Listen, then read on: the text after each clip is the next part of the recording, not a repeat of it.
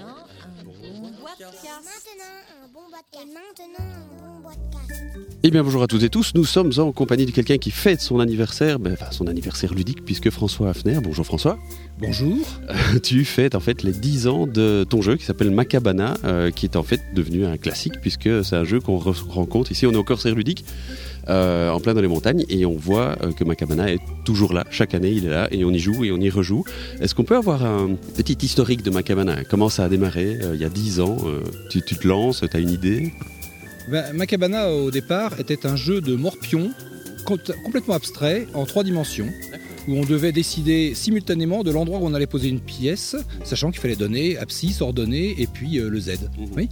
Et puis on m'a dit le 3D, les gens comprennent pas et tout, donc j'ai aplati ça, c'est devenu un truc à plat. J'ai mis un thème, et puis c'est devenu une île. Ah oui, Donc le thème c'est toi qui l'as trouvé Euh, le thème, au départ, oui, j'étais sur une île qui était un petit peu corse, parce qu'il y avait des bombes, euh, etc. Et puis euh, l'éditeur à l'époque m'a dit bah, la Corse c'est très bien, mais en dehors de la France, personne ne sait que ça existe. Donc on va prendre un thème un peu plus international. Donc on a pris les, tropiques, les îles, les palmiers. Donc, mais justement, on est, en- on est 10 ans en arrière. C'est qui qui t'a dit que c'était abstrait, que ça n'allait pas accrocher Et bien c'est le premier, le tout premier éditeur, c'est-à-dire Didier Pantou, qui était Ludistoria, qui avait fait un jeu magnifique euh, qui s'appelait euh, Au Sabord. Et euh, son jeu m'avait tellement plu que j'avais été le voir pour lui demander d'éditer Macabana. Et il avait tout de suite dit oui.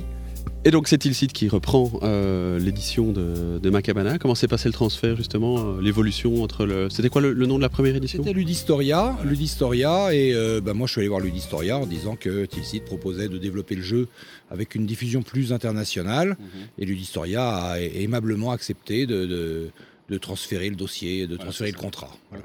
Et donc, c'est quoi l'histoire de Macabana? Comment, comment cette idée est venue? Parce que tu parlais de, de- de côté un peu abstrait avec des, des combinaisons, mais il y a quand même une étincelle qui, fait, qui génère ce genre d'idée. Bah, moi je suis admiratif des auteurs qui savent créer un jeu euh, sur demande, moi non. Euh, J'ai eu une idée de, de ce jeu bizarre qui est devenu un jeu qui a marché, j'en suis très heureux. Mais euh, je ne suis pas créateur de jeu, Je- on peut pas dire que je sois créateur de jeu. C'est le seul jeu que tu as, que tu as fait, en fait. Euh, J'en ai fait un autre qu'on a édité euh, personnellement, euh, que j'aime beaucoup, qui est un jeu de domino, qui euh, vendu également à un éditeur qui me dit qu'il le sortira le jour où le marché reprendra. Ok, donc on va, on va revoir un François Hafner quelque part dans le futur. C'est possible, en attendant il m'a déjà payé des royalties, donc je suis très content. C'est déjà ça.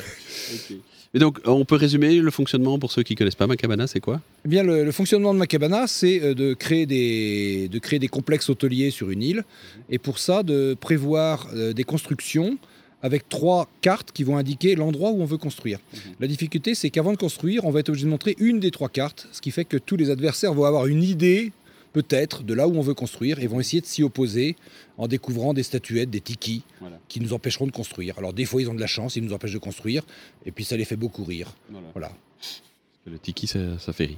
Euh, le- on est sur les 10 ans, donc euh, il y a une nouvelle version qui est sortie maintenant. Pour- pourquoi euh, qu'est- Qu'est-ce qui a fait qu'il y a une nouvelle version qui est sortie? Bah déjà, l'éditeur, euh, le premier éditeur Tilsit euh, ayant disparu du, marché, euh, bah, le jeu ne- n'existait plus. Il restait quelques stocks, il restait environ 300 exemplaires cette année.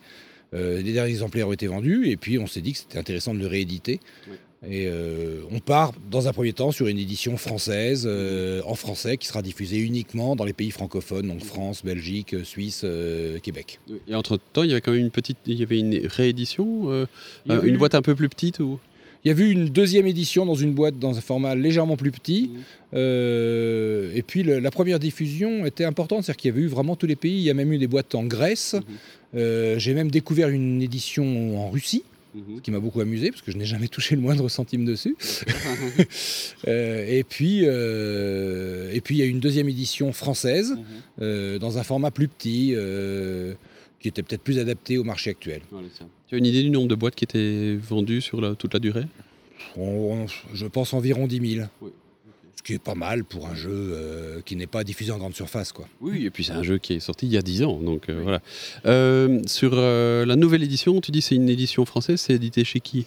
Alors la nouvelle édition est française et elle est éditée chez Sweet November. Sweet November, c'est un éditeur chez lequel travaillent beaucoup d'anciens de chez Tilsit, voire presque que des anciens de chez Tilsit, euh, et qui s'est euh, orienté sur une gamme enfant. Et, euh, et Macabana est après euh, un autre de leurs jeux, euh, Froucht, qui, qui est c'est le deuxième jeu qui s'adresse plus à des adolescents ou adultes. Ouais. J'ai vu dans cette version-là, donc de Macabana, qu'il y a des différents plateaux, alors qu'à la base, il y a un seul plateau. Voilà, alors il y a, au départ il y avait un seul plateau, mais c'était un peu gênant parce que selon le nombre de joueurs, c'était pas forcément adapté. Donc on a décidé de faire un nouveau jeu. Au début on voulait faire un, un jeu double face, et puis finalement on a fait deux plateaux euh, qui permettent de jouer à 3, 4, 5 ou 6 joueurs, Mhm. Oui, selon le nombre de plages. C'est-à-dire qu'il y aura toujours en fait une plage de moins que de joueurs, ce qui fait qu'il y aura automatiquement une frustration, puisque pour gagner à ce jeu, il faut être majoritaire sur au moins une plage. Mhm. Si on n'y arrive pas, on peut pas gagner. Ouais, oui.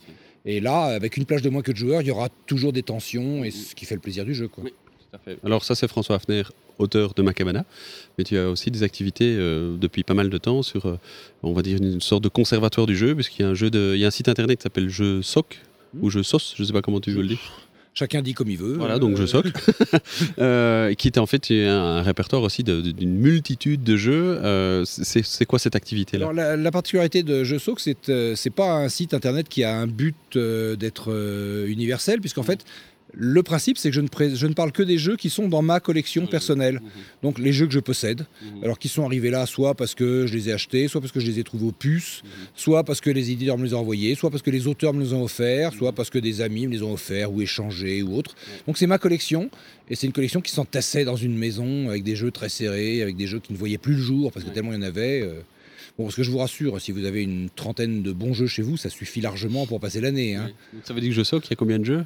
Bah, je sais qu'aujourd'hui, il y a euh, en jeux différents, il y en a un peu plus de 7000. Ah oui. Et euh, au total, il y a peut-être 8000 jeux euh, au niveau des boîtes. Quoi. Oui. Ouais, Effectivement, c'est difficile de jouer à 7000 jeux. Et donc, le, ça veut dire quoi que tu, tu, tu le disais, tu as déménagé, cette, Alors- cette collection a bougé, qu'est-ce qu'on va en faire? Bah, cette collection, elle était vraiment maltraitée, hein, en sens que personne ne pouvait la voir. euh, elle était entassée dans des caves poussiéreuses et tout. Et euh, on a eu l'occasion de déménager avec ma charmante compagne et de nous installer dans une maison beaucoup plus grande. euh, dans Bourgogne du Sud, entre Mâcon et Cluny, euh, et où cette collection va enfin connaître le bonheur. C'est-à-dire que tous les jeux sont rangés sur des étagères et tous voient le jour. C'est-à-dire qu'on voit toutes les tranches de tous les jeux. oui. Et euh, ça, c'est agréable. Donc, il y a, pour la collection même, il y a environ 150 mètres carrés qui sont consacrés à présenter les jeux euh, et avoir des tables pour y jouer. Et tout ça sera orienté avec un gîte qu'on est en train de créer. Donc, on va créer un gîte pour accueillir une dizaine de joueurs qui pourront venir euh, dormir, euh, jouer, dormir, jouer, dormir, jouer, et puis manger s'ils ont pensé à amener quelque chose à manger, parce qu'on ne va pas faire chambre d'hôte. Ils trouveront dans la région. Euh, et donc ça, ça aura un nom spécifique? Oui, alors ça s'appelle l'escalageux. C'est Chantal, ma compagne, qui a trouvé ce nom, je le trouve très joli. Ouais. L'escalageux, ça sonne bien. Et puis c'est vraiment l'escalageux, c'est-à-dire qu'on vient, on fait escale. Ouais. Et c'est une escale parce que c'est bien placé euh, au niveau géographique. C'est euh, c'est sur la ligne Paris-Sud-Est, que ce soit pour aller au sport d'hiver ou sur la côte d'Azur. C'est sur la ligne Genève-Nantes. Ouais. Oui. Et c'est également à 50 mètres d'un des chemins de Compostelle pour ceux qui font ça à pied. Voilà. Hein 50 mètres, ça devrait aller pour s'arrêter pour jouer. Oui.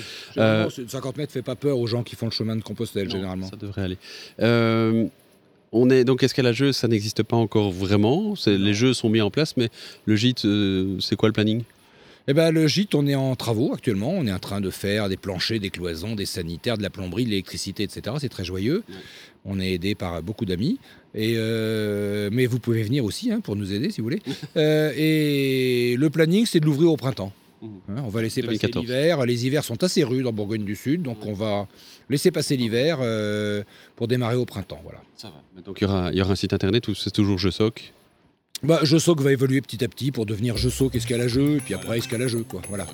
Parfait. Ben, euh, longue vie et bon démarrage à escalageux alors. Eh ben, merci beaucoup. et Merci François. Hafner. À bientôt. À bientôt à tout le monde.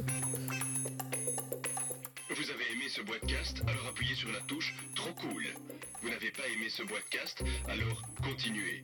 Sur boitcast.net, vous en trouverez d'autres. Vous verrez, à l'usure, vous y arriverez.